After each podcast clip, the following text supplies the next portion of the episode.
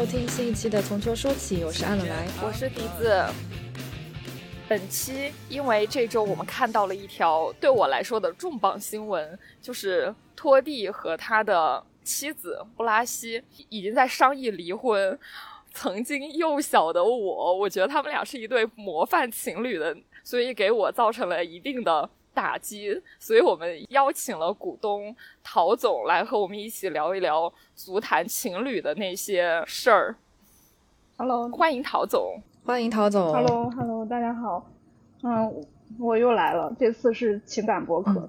嗯，其实除了拖地，其实这段时间好像在新闻上看到了一些关于嗯球星和他的太太。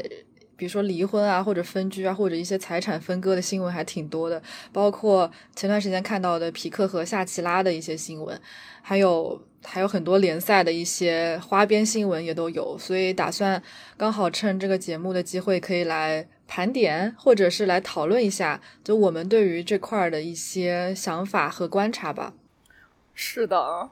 呃，因为我们都是看着足球长大的，然后我不得不说，足球明星对于爱情或者婚姻的一些态度，其实蛮大程度上是影呃影响了我对于恋爱啊或者另外一半的这种态度，至少我觉得影响还是蛮大的。不知道你们对此有没有受到一些影响？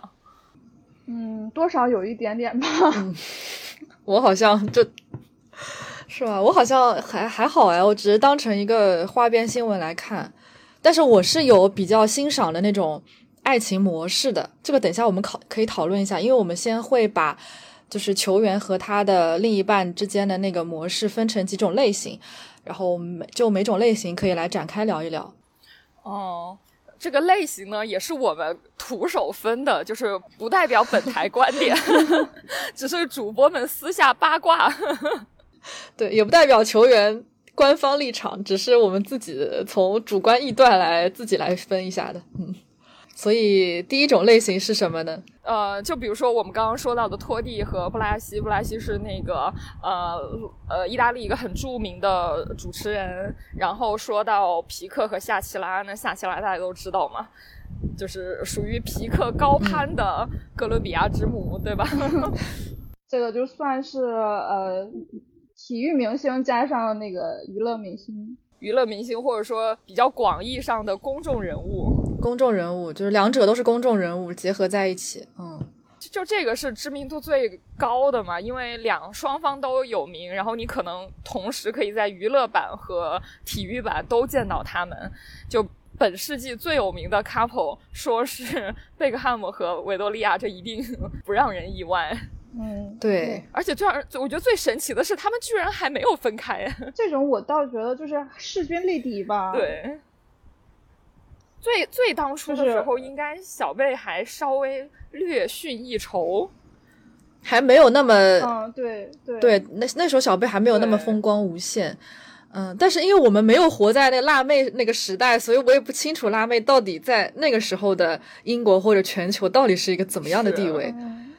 但后来贝克汉姆在足球界的地位我们是了解的嘛？对，所以这个也不能说就是区分他们到底地位谁高谁低，但是总体来说应该还是算是呃地位相当，然后男才女貌类似这种的感觉。当然不是男才女貌，可能是女女才男貌，不知道。我觉得这个算是势均力敌的那种嘛，就这两个人的名气啊，然后收入啊、影响力各方面算是比较平等的一种搭配。嗯，我我觉得我们分的这个类型就是依托于他们的本身的职业或者这种去去分的，但其实我们分了这么多，其实也不太准确，就是一个非常呃也不是很准确，而且也不代表他最终爱情的结局，就是他爱情的走向。对，这个主要还是看人，当然就是现在此时此刻，对。对。我们讨论的是此时此刻的这个状 态。如果万一哪天哪队谈崩了，一定和我们无关。因因为每一对组合都有崩还有没崩的那个结局嘛。那我觉得其实这个体育明星和娱乐明星这个是看起来最最搭配的这种金童玉女型的结合嘛。那这但是让我最画面的也是这个类型嘛。就就像托蒂和布拉西，人家我就觉得，对啊，当时有多么的风光，然后有多么的爱，就是托蒂是相当于托蒂罗马王子，然后穿着一个塞尤尼卡的那个 T 恤，在进球之后，然后向看台展示他的这个爱。然后再又亲吻结婚戒指，然后又 在孩子出生的时候，就是什么吃奶嘴的那个动作，就感觉感情真的特别好啊。对，现在告诉我，他们四十多岁已经各玩各的了。对，我记得是，我呃，我不记得，那肯定是十多年前了。那个时候，呃，有我记得有一次是。呃，托蒂过生日，然后布拉西送他的生日礼物是给他包了一辆公共汽车，然后让他坐着公交车，呃，去看罗马。他说这个是他成名之后再也无法享受到的东西，所以他想让他在生日这一天感受一下。我就觉得哇塞，这份这份礼物。那可能是我第一次意识到，呃，就作为一个罗马王子这样的人，你在罗马城内可能是没有办法作为一个普通人生活的，和他可能真的很想干这件事情，就是非常意料之外，但是又情理之中，就很懂他。对，嗯，就是一个人对于另外一个人的那种精心的安排嘛，就是我知道你很需要这个，然后我我特意为你准备了一个礼物。这就代表了一种非常特殊的那种感情，就是我我我非常在乎你的需求。这种不成都不行啊，对吧？肯定要，肯定是真爱，这是真爱行为。对呀，你说要谁送我这个，我也是马上不行了，好吗？就是我可以，我可以。不是你们这个防线也太低了吧？是你要把你自己带入到那个情境之下嘛？就是不是说不是说真的要谁现在给我包辆公交车，我会觉得你有病吧？但是问题是送没有想到你需要的东西，我觉得这个才是。呃，我刚才说的那个点，不是真的给我包公交车了，并不需要，谢谢。来给迪总包一辆公交车。知道了，下次生日给你安排这个。不用了，谢谢，给我折现吧，还是。不过这个也是，他们这一对在当时也是，就是被被很多人喜欢，然后觉得会一直长久。嗯，只不过看到这个新闻还是挺唏嘘的，嗯，而且很突然有一种爷青结的感觉，就是 爷爷的青春非常残忍的结束了。对，然后就顺便再去 看看其他的老年人、老干部们的婚姻状况如何，然后看着啊，大部分还是蛮正常的。虽然当年皮尔洛离婚的时候，还是给我带带来了一定的，就是问号，就是啊，他也会离婚啊？啊，是这样的吗？就是那种感觉。所以爱会消失的，对不对？嗯，对。但是我我在想，就是嗯，因为怎么说呢？可能乐观一点去，或者换个角度来看呢？因为布拉西在那个他他的那个呃。就通告里边说了，说其实他们都试图挽回过他们的婚姻，嗯，然后好像都努力过了几次之后，发现他们的感情破裂，算是无法挽回了。无法挽回。嗯，那那这么说的话，就没有必要在一起了。但是就不像那个新闻里爆料的那个皮克那个样子，就是呃，夏奇拉有尝试想和他去做那个呃情感咨询。或者是夫妻咨询那种东西，然后皮克不配合，然后我想说，这是什么狗男人啊！我在想皮克为什么不配合，是因为他觉得没有问题，还是觉得说，呃，自己没有必要到那一步，还是就是就是不想要？他们觉得可能去做这个 therapy 是一种非常可能。不体面的行为，然后皮克觉得，呃，他不，他不能这么做，他他的自尊无法接受这些。可是他觉得挺奇怪无法接受去做 therapy，但是他可以接受去伤害郎姐。我觉得这个 也反正挺匪夷所思吧。但是这是人家家事，我们无权过问。我只会觉得狗男人 有点为郎姐感到不值。我我是真心的这么觉得。对呀。哎呀，就被一个你的另外一半这么伤害的话，这个是一个很大的那种情感的伤害，所以这个不应该是爱，就是曾经相爱过的人应该做出来的事儿。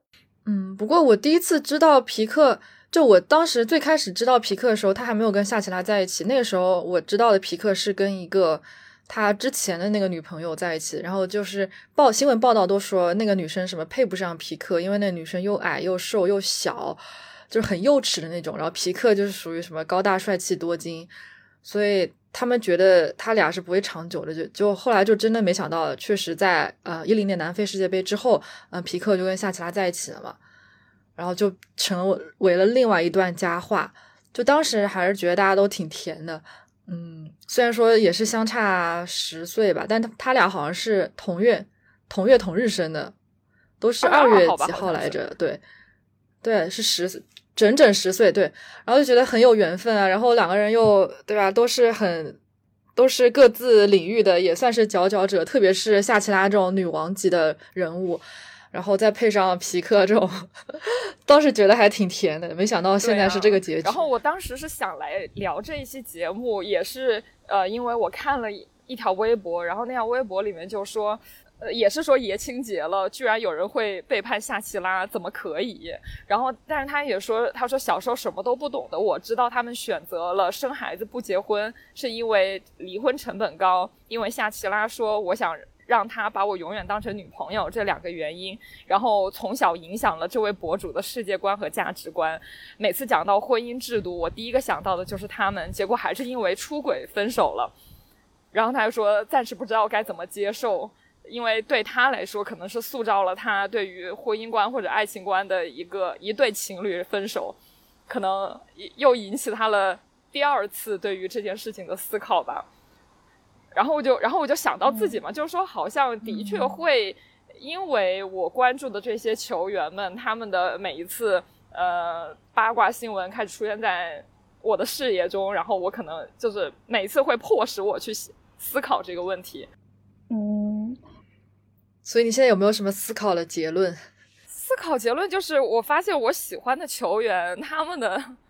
嗯，恋爱啊或者婚姻其实都还蛮差不多的，就是很相信一见钟情和我就是要很，就是有一点相信命运的那种感觉，就是把这件事情交给月老去解决，就是牵了线那就是牵了线，然后就一起甜甜腻腻腻腻歪歪就一直过下去那种感觉。因为我从小看那种意大利球员啊，或者或者 generally 意大利人的那种爱情观，就感觉他们好像谈个恋爱啊，或者是干干一件什么事情，就觉得他们特别简单，就可能没有想那么多。我觉得这个可能对我的影响还蛮大的，比较简单纯粹，就不会特别的考虑特别多，比如说其他的因素条件什么的。对，就是他们每一次谈恋爱都感觉他们特别的全情投入，就。你就会觉得，哦，他们两个好像真的很适合，就应该很长久的在一起。然后发现，等他们分手之后，下一次他们还是那种非常全情的去投入、去爱那种感觉。每一次都当做最后一次在谈，每次都当做第一次在谈恋爱，挺好的呀。这个东西对我的影响就很大。虽然我觉得这一套实践模式在中国可能会遇到一些困难，但是，呃，我觉得我还是这样的，对。就这个对我影响，我觉得是最深的。嗯嗯，那这个明星呢，我们算聊完了，我们开始来聊一下后面几个我们嗯个人分类。下下一个分类青梅竹马，青梅竹马是吗？青梅竹马的分类。嗯，对，青梅竹马也让我觉得很神奇。足坛青梅竹马。青梅竹马能坚持到现在的，真的还蛮少的。虽然说现在“青梅竹马”这四个字，同人粉里面他们会把青梅竹马就是当成是两个球员之间的那种感情，但是其实球员和他的太太之间有很多青梅竹马的爱情。比如说 梅西嘛，对啊，梅西就是最典型的青梅竹马修成正果，并且到现在还一直很好的代表吧。他跟安东内内拉就是在五岁的时候就认识了，但是他那时候可能没有在一起，但是直到他俩应该是十七八岁或者十五六岁的时候，就是又对上眼，然后就嗯那个时候大家也都也很小，然后就在一起了。之后一直到现在已经快二十年了吧，就是一直很甜，然后也没有任何的一点点绯闻都没有。就从来没有任何这种，连媒体都没有报道过任何那种捕风捉捉捕风捉影的消息出来。我觉得这个还挺神奇的。而且他们的安东内拉也是一个可能全情投入到家庭当中，也没有乱搞事情，也没有说想当一个呃名媛啊，或者是想当那种呃明星啊，去经常去走红毯啊或者什么的，就是一个安心在家相夫教子，然后把几个小孩儿也照顾得很好，然后也让梅西非常的相信她，也让梅西在她身边挺有安全感的一个女人吧。我觉得在这个方面，她其实做做的很好，所以他们两个才可以到现在这么长久。嗯，对，这个性格相匹配也是主要主要也是两个人性格都是那种呃低调对，就是比较不搞事情，都是安安淡淡的，比较低调的类型。对嗯，就青梅竹马是怎么说呢？小时候呃要认识的同小小时候玩的很好，然后长大之后依然性格相匹配的，就才能完成这一段青梅竹马的佳话。对，我觉得这个还蛮难的。你想，你在那么小，可能十岁、十几岁你就认识了，然后你们一直到现在三十多，你们这二十年要一直一起保持成长，而且那个速度和方向是要呃差不多的，这个还蛮难的。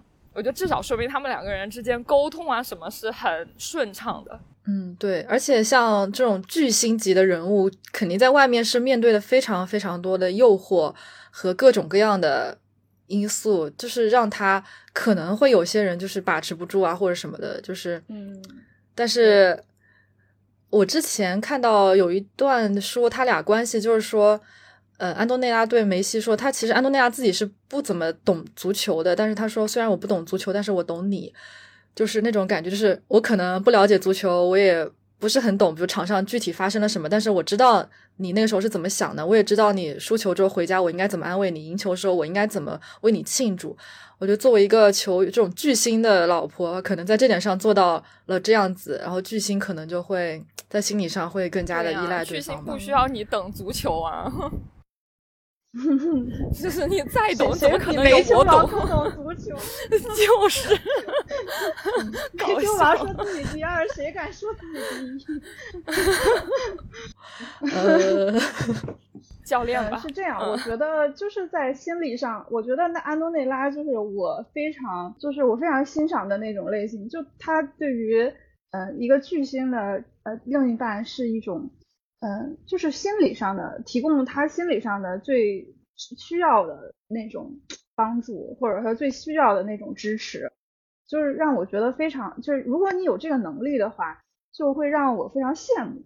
因为我们很多时候都不知道，就是别人在想什么，就是哎，你为什么生气了？或者说，哎，你今天，比如说你输球了，你不高兴，我不知道为你做点什么，我我我应该怎么安慰你呢？就其实很多不同的人是有不同的需求的，或者你说什么不一定能安慰到对方，但是，嗯，安东内拉能够安慰到像梅西，他在场上，因为毕竟他他会承受很多的压力，然后各方面的。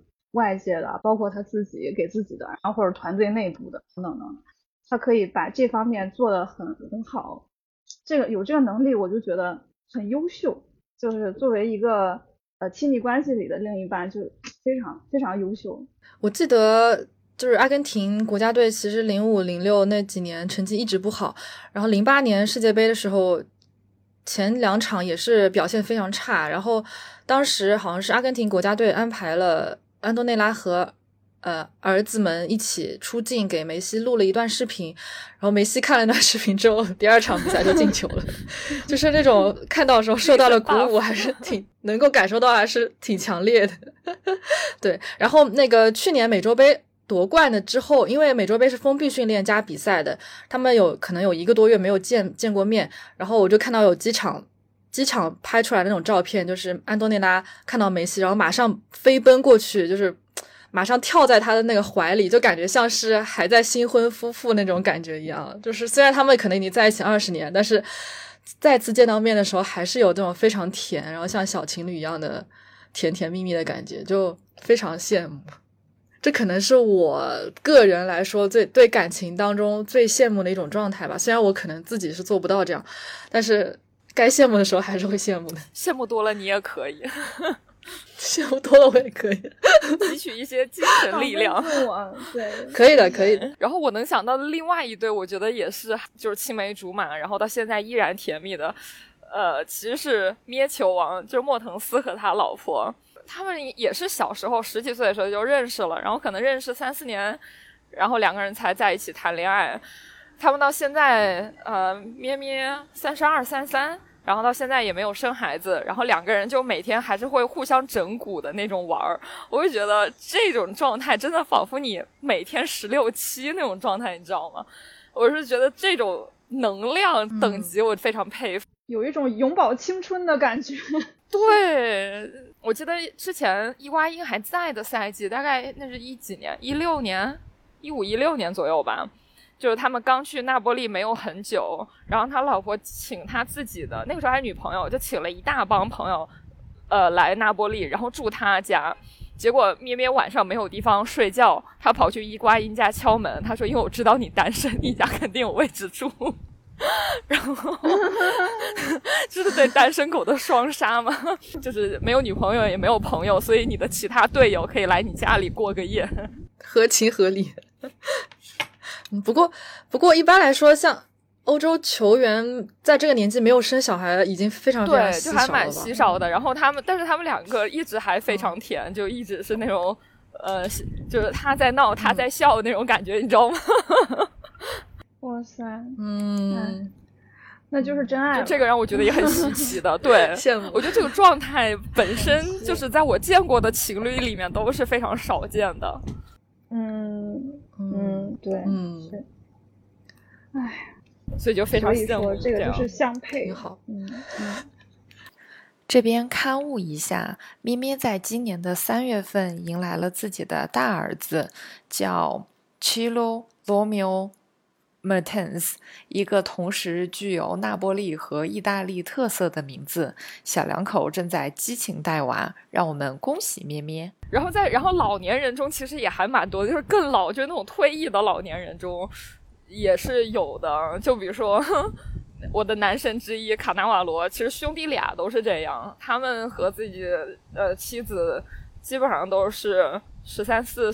十四五就认识了，然后那个时候就是小屁孩，啥都不懂，然后老婆还要教他做人，然后可能可能刚成年，二十岁左右就已经结婚了，然后可能马上生孩子，所以那本来就是南方人嘛，然后现在家里四五个孩子，嗯，两个人在家里感觉还是甜甜蜜蜜、打打闹闹那种。就之前我男神的那个 Insta 还是私密状态的时候。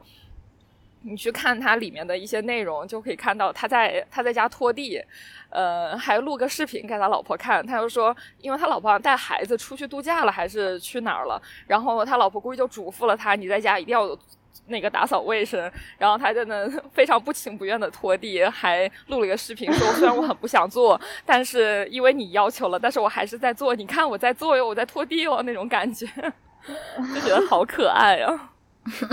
这种真的只能是羡慕，唯有羡慕，嗯，羡慕祝福，祝福真的是祝福。青梅竹马真的蛮神奇。嗯，其实我对这种就是能够保持青梅竹马的爱情，一直到现在的球员是非常非常尊重的，真的，格格外多了一层尊重，在对在球技之外的这个人生，嗯。我觉得我们谈论的大多数其实是球星，但是你只是一个普通球员的那种，可能对他们来说生活会更平淡、更规律和规整一点。可能对他们的收入相对于普通人肯定是高一些，嗯，但是可能他们的生活也没有那么的花花绿绿吧。嗯，对，光环没有那么强。主要我们知道的肯定都是已经是成名的，至少是大明星级别的球员了，所以，呃，他们的生活肯定是比我们想象中的要更加的丰富多彩，或者要面对的一些东西要更多一点。但是他们能够在这种环境下面保持初心，然后跟当初选择的那个人继续在一起，还是挺挺让人希望可以一直长久的祝福。就青梅竹马，哎，就是好呀。羡慕 是，哎，但是还有另外一种青梅竹马，是不是也得说，就是英格兰款的青梅竹马？呃，就是就是，虽然说在《太阳报》也经常出现，但是一直都没有最后就就现在还在一起的那种，对吧？五十次，或者是哦不对，应该叫出轨了五十次，离婚五十次，对，被离婚，被离婚五十次，就是在边缘。要不 这个有点多，主要是。那 最最出名的那就是鲁尼嘛，鲁尼和克林。这这个有点超出我的理解范围。对，真的，这个这个属于我真的不知道如何解释，就只能说是真爱和祝福的这种。有些时候我看完，或者就是利益捆绑吧，很多都是。但是我就觉得这什么情况，就就是那种感觉，就这这也能过得下去吗？这个也不见得有利益捆绑了呀，就是因为那个时候他们结婚肯定没有签什么婚前协议啊之类的东西，嗯，这个要离婚，而且。对方明显是有过错，然后你还有那么多孩子要养，那你离婚其实不会太过糟糕的。但是他还他们还是要执意在一起。主要是我我作为自己的话，没法没法就是就是觉得你总上太阳报，然后总这样，觉得哎呀，咱也不至于吧？就 嗯，说不定你。能寻找一个，就是英格兰那批球员经常会被拍到说在夜店里面，呃，比如说喝的酩酊大醉啊，或者是，呃，有很多失态的行为。我就不知道作为另一半看到这些报道是什么样的心态和想法。嗯，可能已经习惯了，或者说就已经打好招呼了，或者就是已经见怪不怪了。不是，就是就感觉一个变绿喷雾，当然是原谅他呀，这种感觉。不知道，不过这个我们也作为外人也不好说。还有一个心态就是那种嘛，就是那凑合过吧，还能离咋的？嗯，有可能。嗯，对，就只能说尊重祝福，可能会有吧，因为 就是可能有跟这个球员如果还绑定成婚姻关系的话，可能对自己的比如说小孩或者对自己未来的保障可能更多一些，可能吧，也不太清楚。然后这让我想到那个，嗯，伊卡尔迪和旺达的事情，因为之前他们也闹离婚，然后自己两个人分别在社交网络上有一通那乱七八糟的一些操作，但现在好像还没有离婚。然后就是说是伊卡尔迪签了一个非常非常不平等的一个协议，就是好像把，呃，从今往后所有的钱，可能基本上所有的钱都给旺达了，然后包括预支了多少年的薪水啊，就类似这种的，非常的。就是在经济上面一个非常对自己非常苛刻条件，但是他仍然签了这个协议，然后就是也不想跟旺达离婚，就是我不知道这个为什么会这样子，但是结果就是他们两个现在依依然是呃相爱相杀的状态。尊重祝福，他们两个在一起的时候，我也是非常震惊，毕竟马克西洛菲斯不是死的，对吧？然后。就是队友之间，而且是老大哥的那种，你能撬人家老婆？我我就是，反正对我来说，这属于超纲范围，我不太能理解。就像库尔图瓦那种，我也是。库尔图瓦和德布劳内，对，就这种我真的是不能理解。我也不能理解，就是听完 就自己一个队的，自己一个队的队友，我是我真的无言以对。老婆，就就比如说像库尔图瓦，我觉得就是，就你这么有名的一个那个明星，这个想就是你想跟哪个女的谈恋爱都行啊，对吧？谁能？但是这选择范围应该说是很广吧？你你干嘛要这个？为为什么要选？不懂啊！而且德布劳内很受伤啊，我觉得那会儿那会儿他他整个人状态都不对了，我。这个也很难接受，就类似于这个绿帽子戴到自己头上了。这然后还比利时国家队的队友，你说你你原不原谅他嘛？对吧？这你这永远给别人有一个话题说说啊，你的老婆被人绿了什么什么什么的。反正刚开始是没有原谅的，能看出来刚开始是没有原谅，但现在就应该已经都释然，而且现在反正那个女生也已经不在了。跟两个人都没有什么关系了，所以就还好吧。我我这这这这个真的是有点呃，对，更加超出人的理解范围。对，会被人当成笑柄，会说很久的。包括伊卡尔迪这个事情也是，因为他跟马克西洛佩斯的关系，然后因为梅西跟洛佩斯的关系还不错，所以就伊卡尔迪在阿根廷国家队是混不下去的。所以就是 到现在也没有什么成绩。嗯，就这种东西发生在自己身边的话不能接受。就比如说你的兄弟撬了你的女朋友，或者说就即使是你的同事，比如说你的，你把你老板的或者说上司的前辈的女朋友撬了，或者男朋友撬了，这种事情真的匪夷所思吧？我只能说尊重祝福。我觉得这个就是首先没有通过任何理性的思考吧，就完全是下半身在思考吧。对可能就是如果但凡你稍微动一点脑子，你都知道这样是不对呀、能做的。我觉得这种就是和你的社会地位啊，或者身份啊没有任何联系，这就是 人就不能这么做，好吧？这种应该在 国内如果发生，我觉得一般都是什么到微信公众号什么类似于震惊什么某某公司出了一个惊天大瓜，然后 底下一大堆。对，就这种得那个当事人自己做 PPT 的好吗？我天，这个有点突破道德底线嗯，反正这算是一种吧。对，这已经是在道德伦理边界试探的那种尊重祝福，尊重祝福。尊重祝福。最近好像看到，就是英格兰这边报道爆出了一些，比如说强奸幼女啊，或者是一些未成年的这种新闻，我就觉得球星的底线是不是越来越低了？为什么会现在接二连三的爆出这些东西？然后有些球员已经神秘的消失了，然后没有任何讯息，说是有有有些可能是在监狱里面，有些是可能被保释出来，但是不知道在哪里的，所以就觉得，哎呀，就是哎，不知道为啥，就是，为什么要这么做？太难过了，看到这种。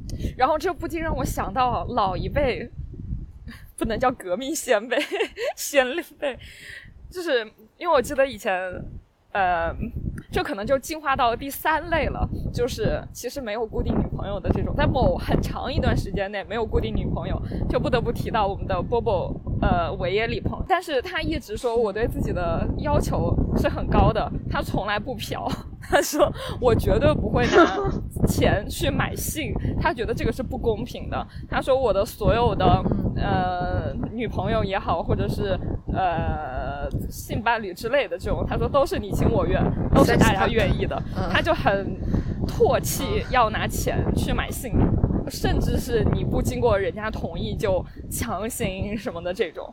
我觉得就是老一辈的这种道德观，是不是稍稍的高那么一丢丢呢？不知道现在新兴人类是怎么想的。嗯，就是反正波波的这种发言，我我反正我是会赞成的。毕竟你都是两个成年人，你们互相同意嘛。对，就是不要做欺骗或者伤害，或者是这种非常明显的用势力、法律边缘，然后就用权力去呃胁迫对方的那种行为吧。其他就是大家如果你情我愿，其实还好，有很多球员都是可能过一段时间就换一个女朋友啊，但是这个也并没有什么过错吧。就可能花边新闻多了一些，但是并不代表他这个人有什么问题。你上报纸，你也只会在娱乐版或者八卦版，你不会放不会上社会版好吗？不会在行政、刑事、社会版，对对对，成为社会新闻咖，这个就没有必要了。我们只是想在体育节目里见到你，不想在幺八幺八黄金眼里见到你。今日说法。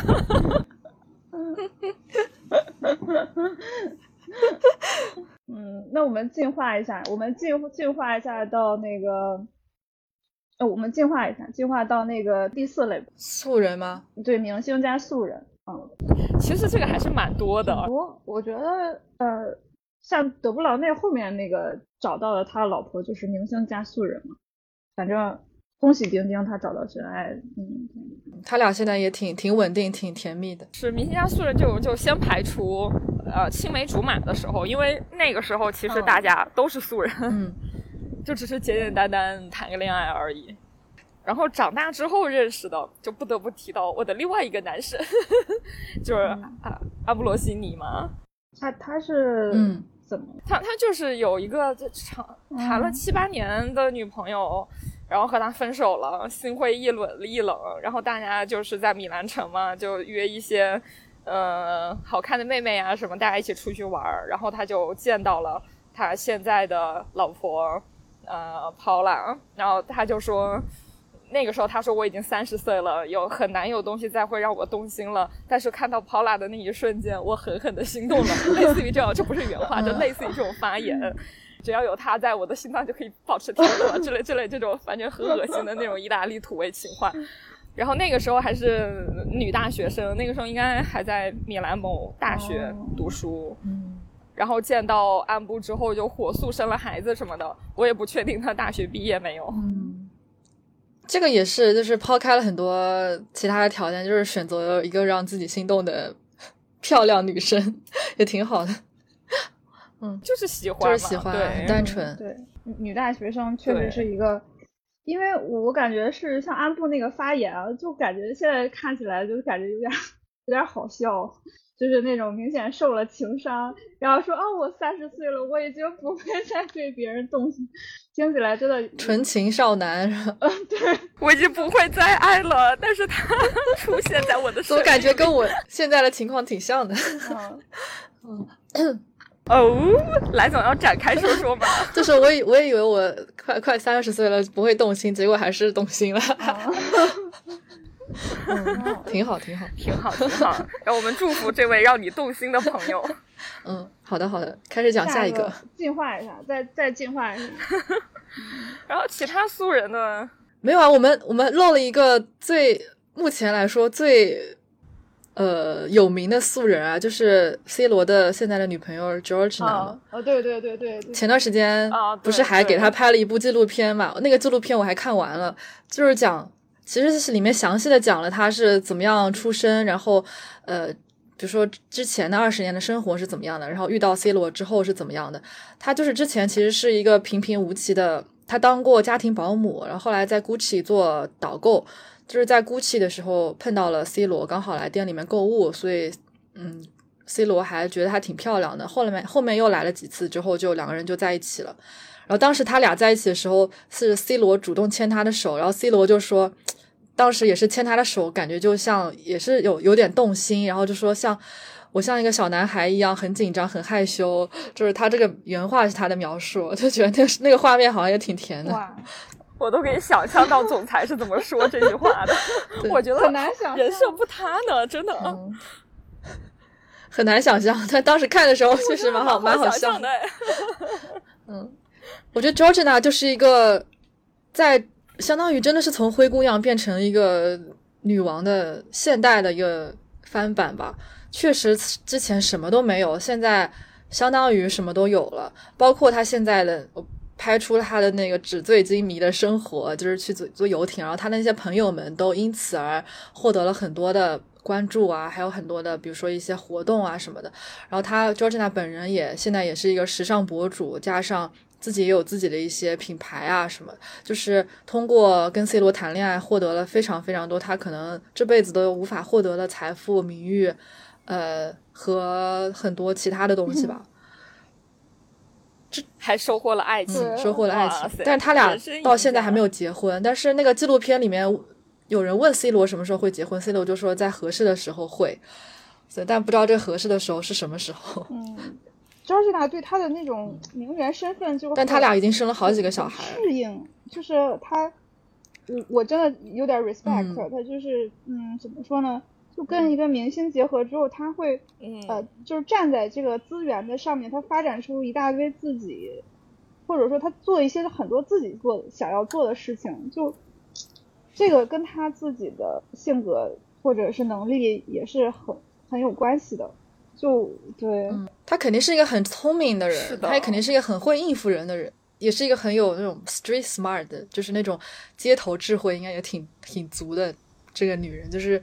他能够跟各种不同的人，肯定也是一个对自己了解很多。嗯，我觉得 GUCCI 的导购应该也很会拿捏吧，也会需要很很强的情商吧。反正每天接触接触的人，对，这肯定是一个情商非常高的人。而且主要是因为 C 罗，因为你成为 C 罗，C 罗喜欢他说有很大一部分原因是因为他非常的善于照顾小孩儿，因为他之前有这方面的经验嘛。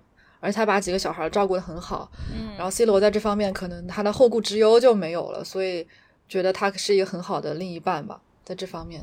我曾经看过一篇报道，就是说 Georgina 虽然说把把它功能性跟工具化了一点，但是这样有点，对对，我就觉得有点。对，但是 Georgina 就把这个新身份适应的很好，因为 C 罗之前不是已经有几个孩子了吗？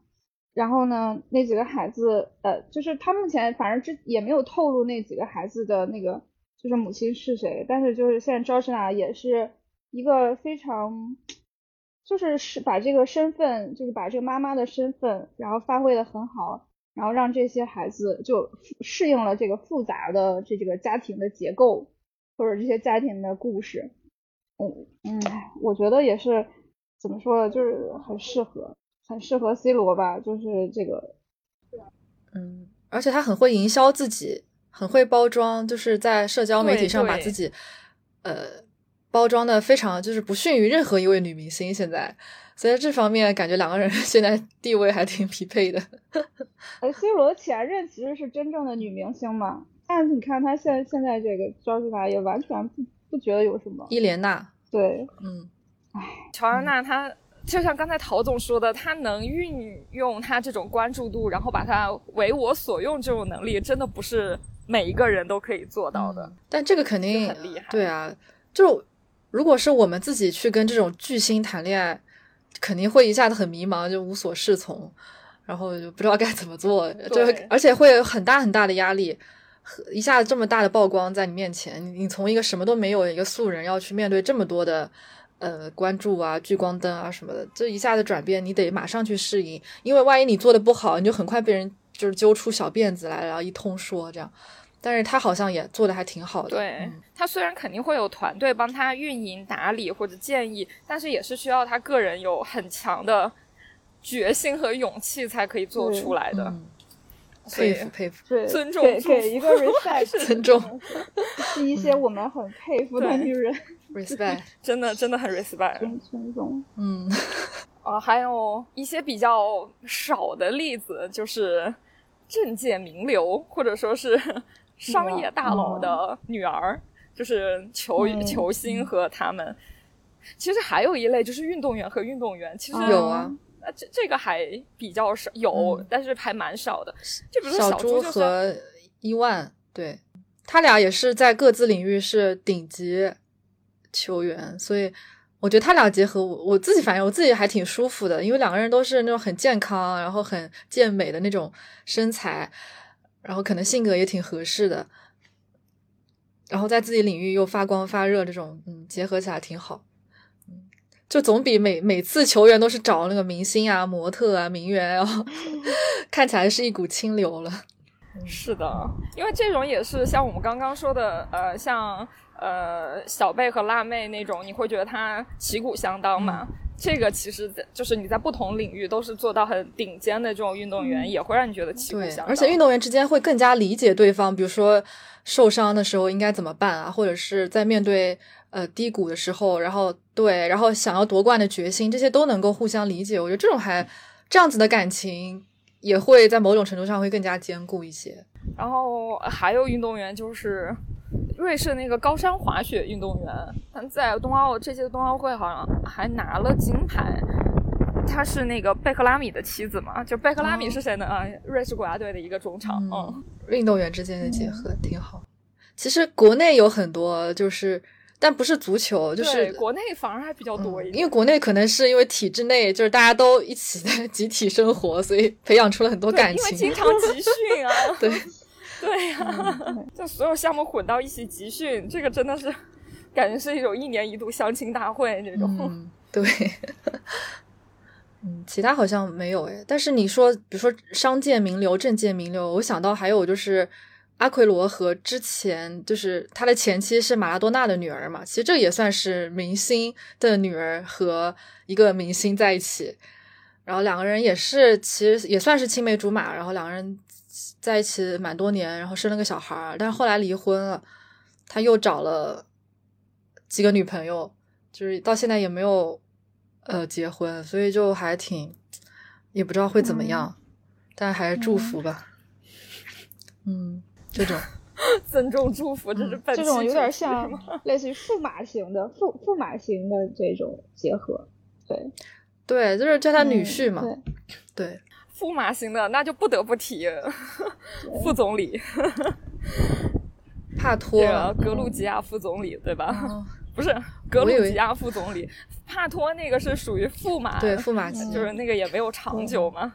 哎，其实和老板女儿在一起，那格罗索这也不是吗？刊物一下是维罗索，葡萄牙的维罗索。就是曾经他他他现在的妻子是那个以前热那亚主席的女儿嘛。反正这种我们倒是很容易分析他们的动机，或者说这也能大概能猜出来到底是怎么。对。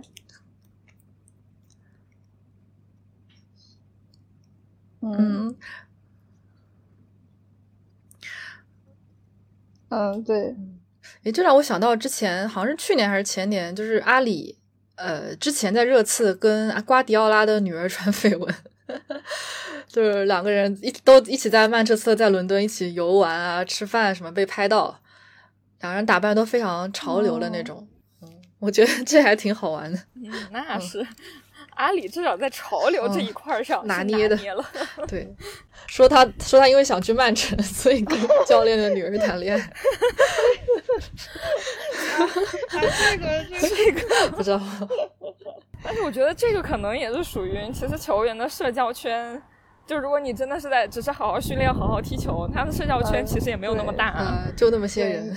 对，你认识就是你的同事，然后呃，你你的老板。然后你你老板如果跟老板相处的好，然后也能认识老板的家人。你说到这个，我倒想起来，就是有和队友的亲属结婚的这种。哈姆西克他的嗯老婆是以前他们斯洛伐克也是当地打手球的，他们全家都是这个传统。呃，就是男生踢足球，女生打手球，然后就会去把。自己的队友介绍给自己的兄弟或者姐妹，哈姆西克的妹妹就是嫁给了之前内部消化，对对对，就是嫁给了之前那个他的队友那个乌拉圭人加尔加诺。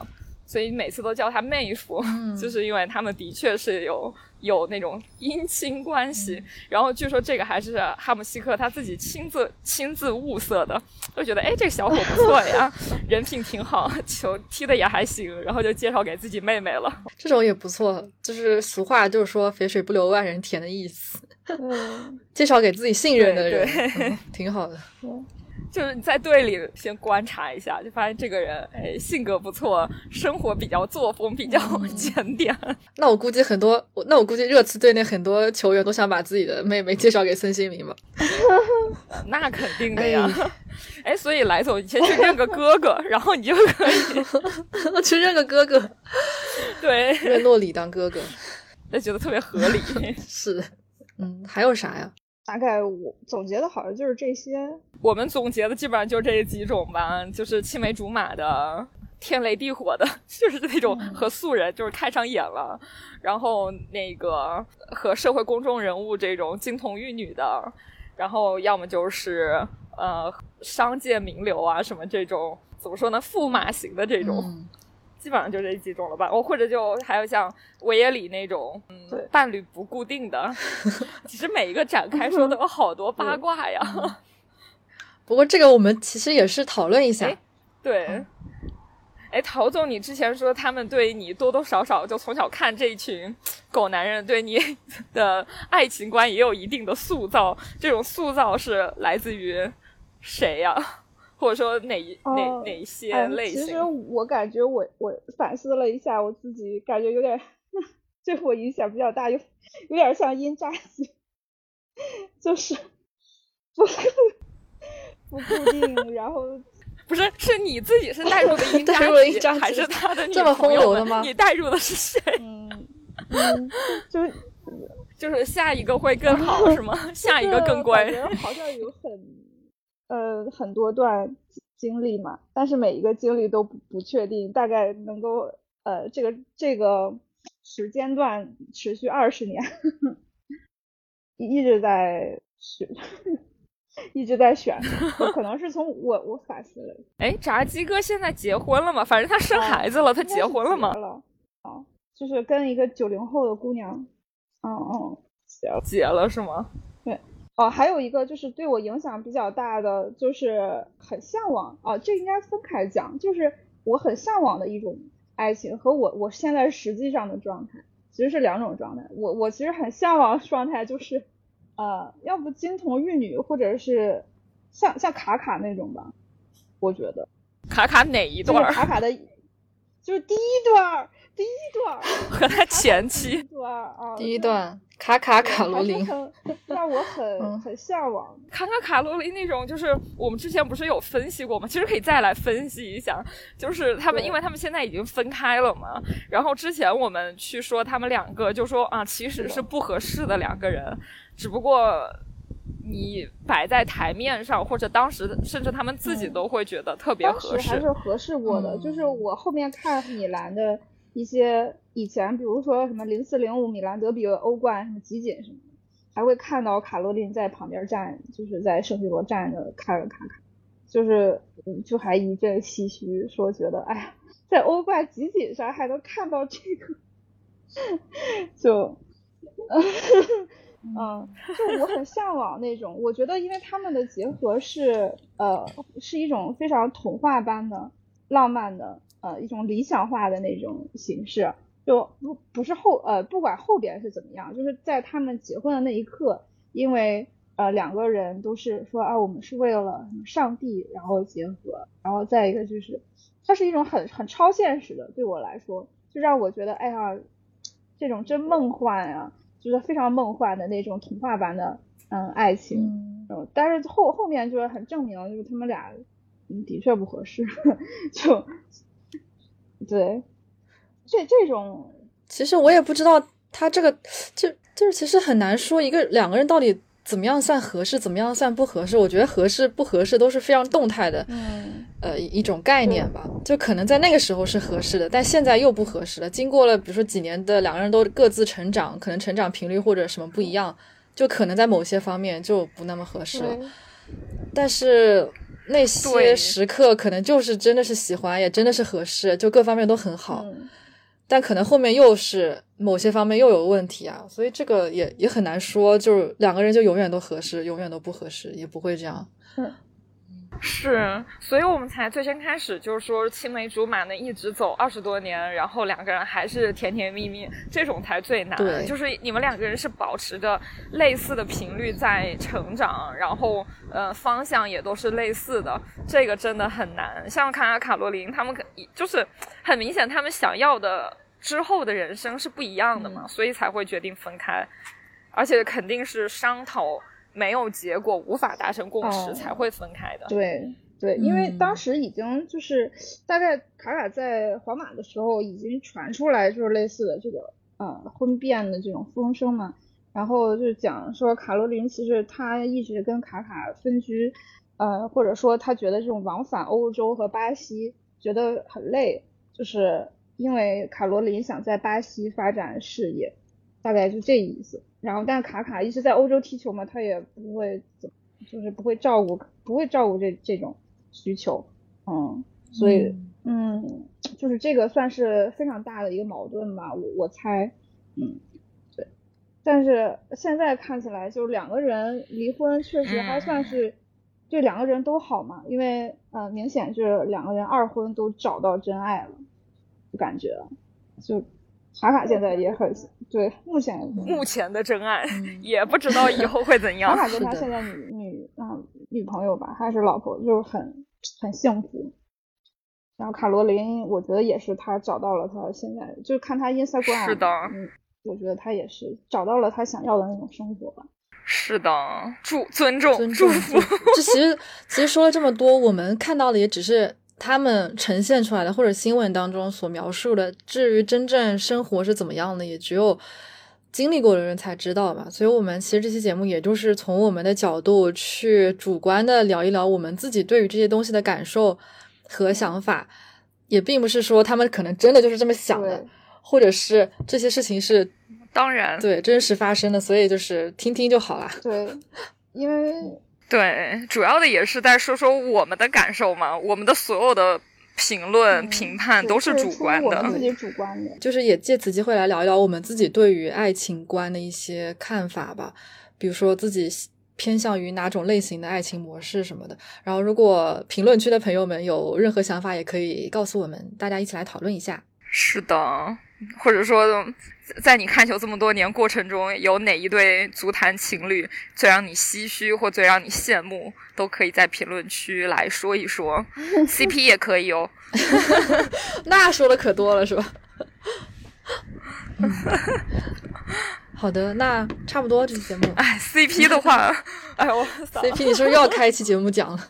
对，我说我刚刚就想说那个，不是我们最先开始开头说的是托蒂嘛？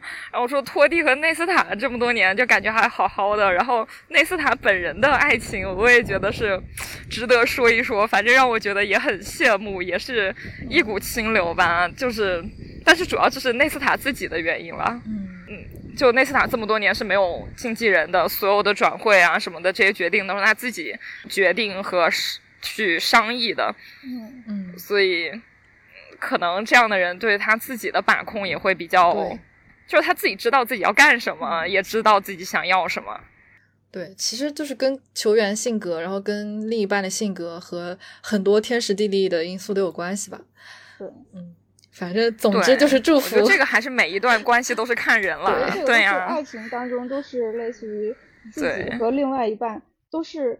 的相处模式，它都是一种呃，都是个例，就是要就事论事嘛，就是跟每一个人是跟每一个人相处。对对对，其实很难有一套，对，很难有一套模板去套的。对对，每个人性格都那么不一样，所以得按照自己喜欢的方式来走。嗯，对对呀，就比如说足坛都会有浪子回头这种这种故事，就是你放现实中想说骗鬼啊，但是足坛就就会有这样的故事发生啊。啊，我说的是卡萨诺啦，卡萨诺。就是坏男孩，也是 花花公子，对呀，然后最后还不是碰到一个 年轻的水球运动员，然后 开始居家带娃什么的这种，你这这谁能想得到呀？但还是发生了呀，所以还是就是碰到合适的就去爱啦，就是就是对，简单一点，不要想那么多，你管他之后会怎么样？对，就是保持自己的本心。感情是没有办法预测走向的，所以珍惜现在的这个时刻就是最重要的。对，就不要就觉得啊，这个可能以后会不不爱了什么的，就藏着掖着收着，没有必要呀。就是尽自己所能，在这一刻用力去爱就好了，活活出自己想要的样子。对，enjoy the moment。哇，天呐，没想到，来这碗鸡汤干了。我是没有想到最后是落到这个上面的。不是我我我我我们是不是就真的特别会升华主题？可 以可以。好的呀，那差不多呗。这期节目，嗯，其实我们录的时候，这今天是七月十六号，我不知道这期节目上的时候是什么时候，但是七月十六号是从球说起两周年的纪念生日，让我们祝从球说起生日快乐。哎，那那怎么样来祝我们生日生日快乐呢？一键三连不过一键三连不过分吧？没有别的要求，嗯。请 听到这儿的朋友不要忘了一键三连。如果你爱我们的更多一点，一键三连之后再拉三个下线，再再把重新更好了，分享给你三个好朋友。能坚持两年不容易，希望大家的支持可以让我们更有动力的去做节目。嗯，好呀好呀，大家能听两年我们的这种闲言闲语和忍受我们两年的。一言不合就开始狂笑的节目，也大家也是辛苦了，感谢大家，感谢感谢感谢你们的支持，感谢你们的支持，感谢彼此吧。好呀，那那我们下期再见。好的，我们下期再见，拜拜，拜拜，拜拜。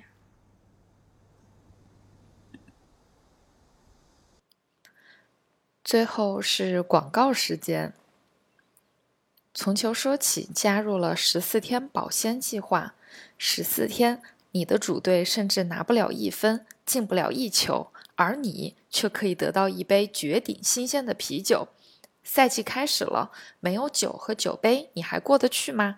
欢迎到从球说起官方微店激情下单，从发酵罐到你的手上，不到十四天的新鲜啤酒，以及从球说起专属 logo 和 slogan 的英式 pint 酒杯。新赛季和从球说起一起少输当赢。